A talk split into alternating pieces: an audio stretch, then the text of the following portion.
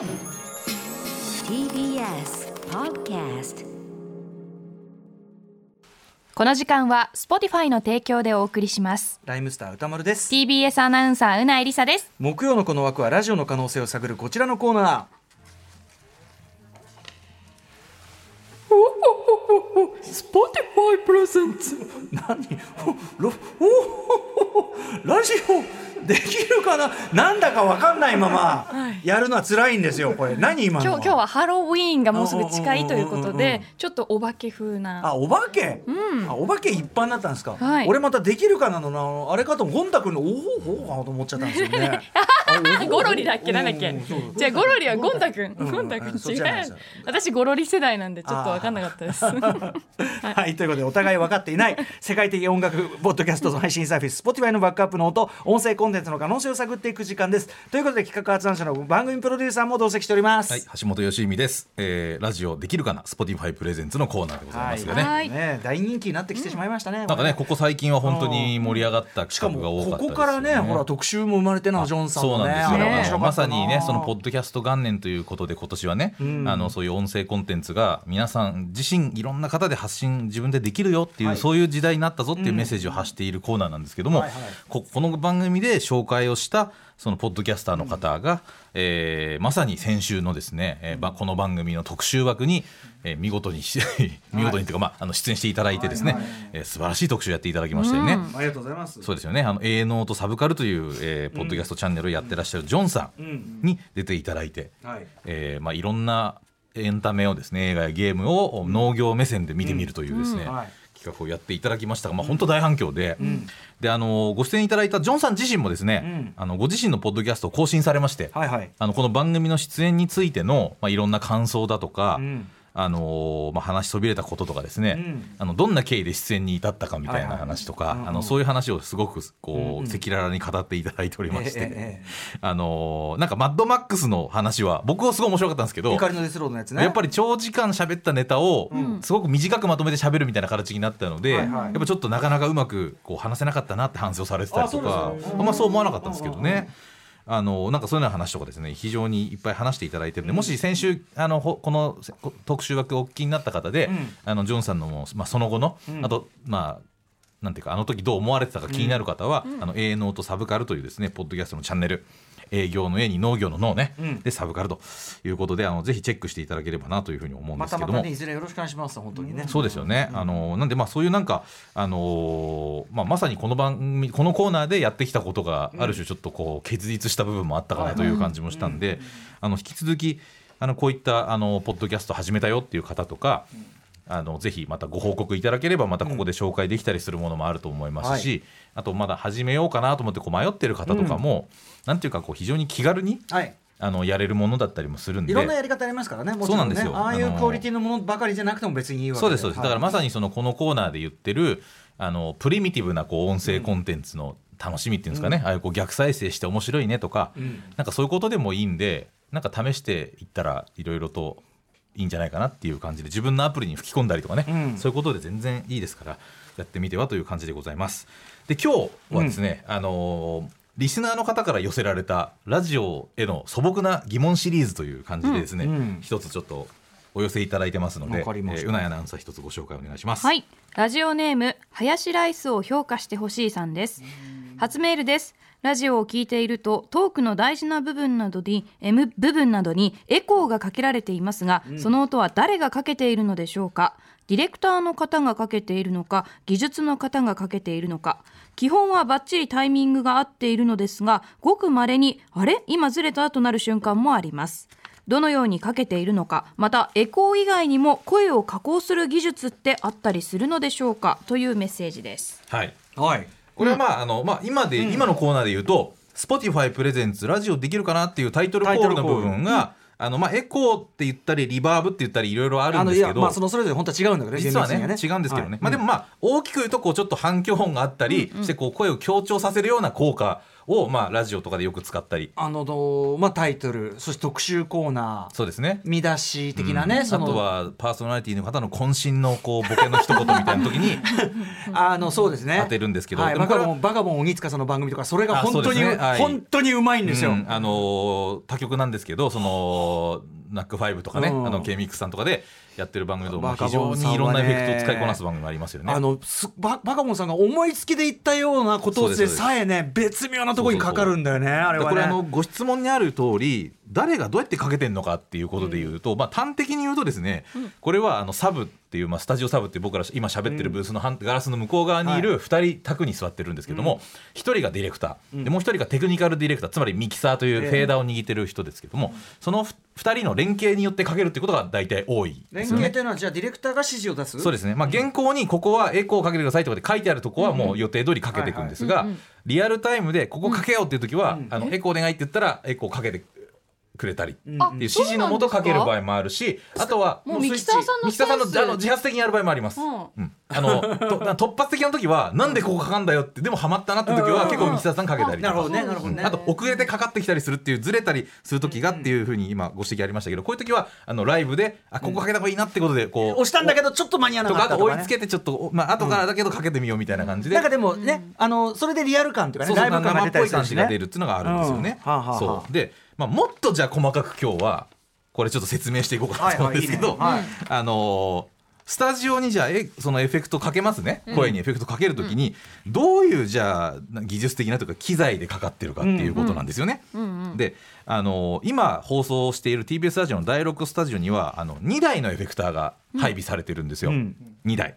で1つは、えーヤマハの SPX2000 という機種うん。なんですね。でこれはまああの一般にも買うこともできるんですが、うん。おそらく大体10万円から1 2 3万ぐらいの多分値段のものかなっていう。高いものなんですね。うん。うん。でもう一つあって、えーそれがですねえー TC エレクトロニックというところのメーカーの Fireworks というですね機種なんですね。うん。うん。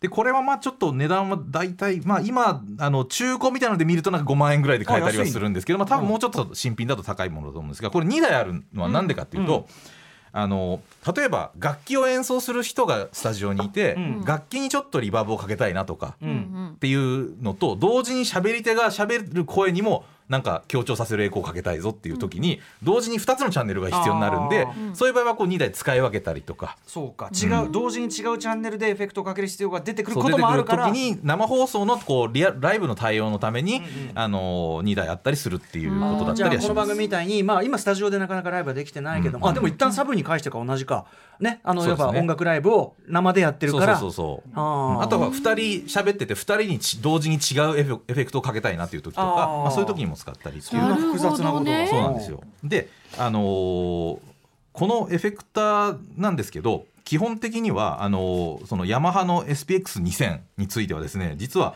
エフェクトが100チャンネルぐらいあるんですよ。うんで、えーこのもう一個の TC エレクトロニックというところの Fireworks は実は300チャンネルぐらいあるんですね、うん。エフェクトが。ほうん。でそれはエコー以外にいろいろいろんなタイプのがまあ入ってて、まあ、これちょっと似たタイプのもあったりするんで、まあ厳密に400種類かっていうとちょっとそれは言えないんですけども、うん。チャンネルでそんぐらい入ってるっていうものがあって、でそのうちの、えー一つを、まあ、例えばエコーって僕らがかけたら大体スタンダードなこの TBS ラジオで流れるエコーといううん。リバーブについては1種類をまず使ってるんですけども、うんうんあのそれはですねこのヤマハの SPX2000 っていう機種のうちのエフェクトで、ん。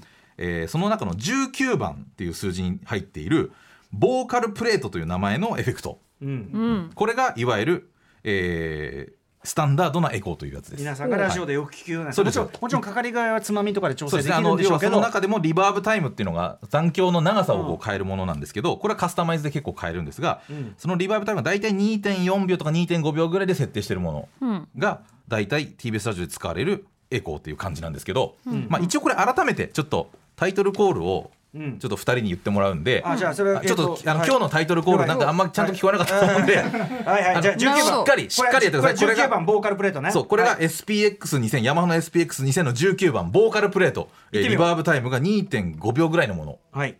じゃあ行ってみよう。脇の転がしマイク脇の転がしマイクを使ってください。これだ。これだ。あそう隣のマイクを使って喋ってみてください。ハンドマイクがこっちはいはいはい。から用意した。ワンツーワンツー。いいですか？いいですか？はいもうかかってますけど。じゃあどうぞ。Spotify presents。ラジオできるかな？はい。